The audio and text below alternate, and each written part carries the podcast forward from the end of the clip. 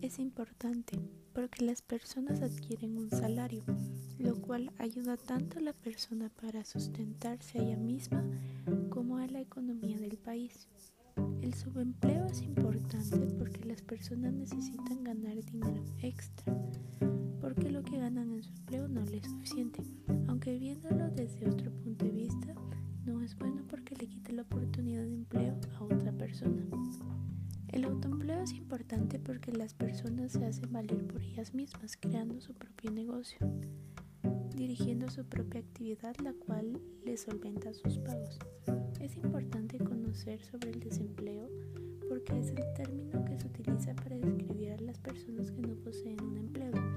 Existen diferentes razones por las cuales existen personas desempleadas, pero las más importantes son porque las empresas no los quieren contratar por el lugar en donde viven, el cual llega a ser muy lejos del lugar de trabajo y no quieren tener empleados impuntuales.